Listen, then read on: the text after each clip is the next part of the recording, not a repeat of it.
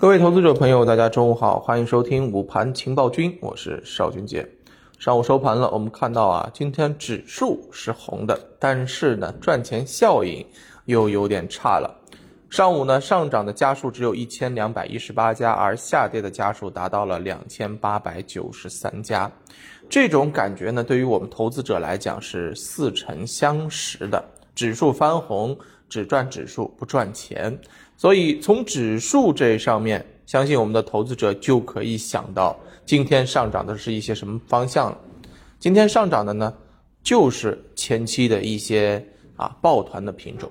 那今天的这个抱团品种从哪些方向当中啊进行引发的呢？首先，军工、光伏，对不对？这些板块轮动的反弹。而另外一方面，你可以看到像碳中和、环保、电力这些呢，跌幅居前。你看这个资金就出现了一个跷跷板的效应。那么问题来了，其实在这个时候，为什么军工和光伏它的板块反弹最先开始？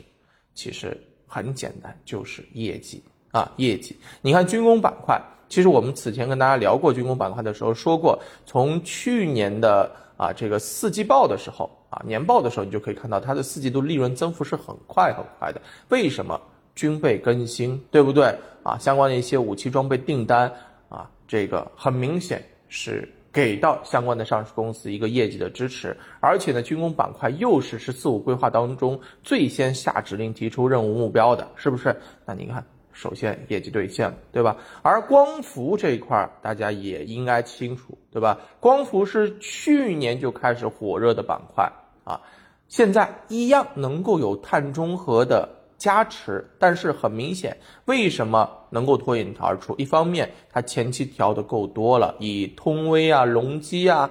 啊，这个阳光电源为首的这些光伏品种，其实在前面调的非常的深了，对吧？那么在这个时候，其实啊，有一点迹象要开始反弹，原因是什么？因为现在是三月三十号了，再过两天就进入到了四月份了。每年的一四七十一，我们讲过是财报季，对不对？一季报。来作为选择个股的一个标准的，那么自然，啊，像军工板块、光伏这些有业绩支撑的，对吧？比如说医药行业、医美啊，这些也是有业绩支撑支撑的。这些品种就是率先启动了，有底子，调整到位，然后又有资金的关注，这故事大家又能接受，再加上它的一季报非常的靓丽，你想想看。在后面它的延续性，我认为是可以看起来的。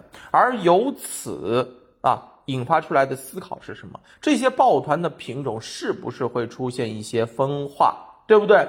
那我们从目前的这个技术形态上面来讲，哎，首先上证指数似乎有一点构筑了 W 底的一个状态，对不对？那如果资金开始围绕着相关的这个一季报去炒作业绩去炒作的话，前面抱团那些核心品种啊，他们也是有业绩支撑的。为什么成为了抱团品种？不就是因为他们在各行各业里面都是龙头，它的业绩有保障吗？对不对？所以资金才去关注它，才会抱起团来。那么如果市场重回业绩的这种聚焦的话，那是不是这些个股会有机会？对不对？而且上证指数今天走的也是比较关键啊，因为你看嘛。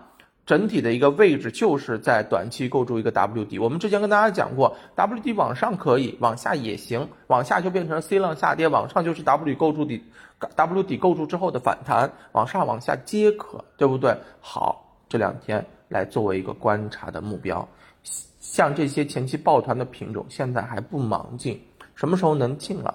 形成趋势了之后，对吧？形态震荡筑底走强转强的时候，你可以参与。毕竟它回调下来这么多了，是不是？只要它没走强，你在这儿不急着去抄底，对不对？这个已经是跟大家讲过很多回的了。那所以下午的观察点就非常明确了，一个指数是不是还是啊以这种抱团？前期抱团，现在有业绩支撑的来作为指数的支撑。同时，我刚刚讲到的，像这个啊军工、光伏这些有业绩支撑的，医药、医美有业绩支撑的这些板块，是不是啊能够持续的活跃，存量资金的这个跷跷板效应能不能够持续下去？能够持续下去，就是我们今天中午跟大家讲的一个方向啊，下午的盘面得到印证啊，所以今天下午比较关键啊，那我们等到下午收盘之后啊，看到盘面的这个情况，再跟大家接着聊，好吧？好，那今天就中午就聊到这儿。我们下午，拜拜，我们下午再见。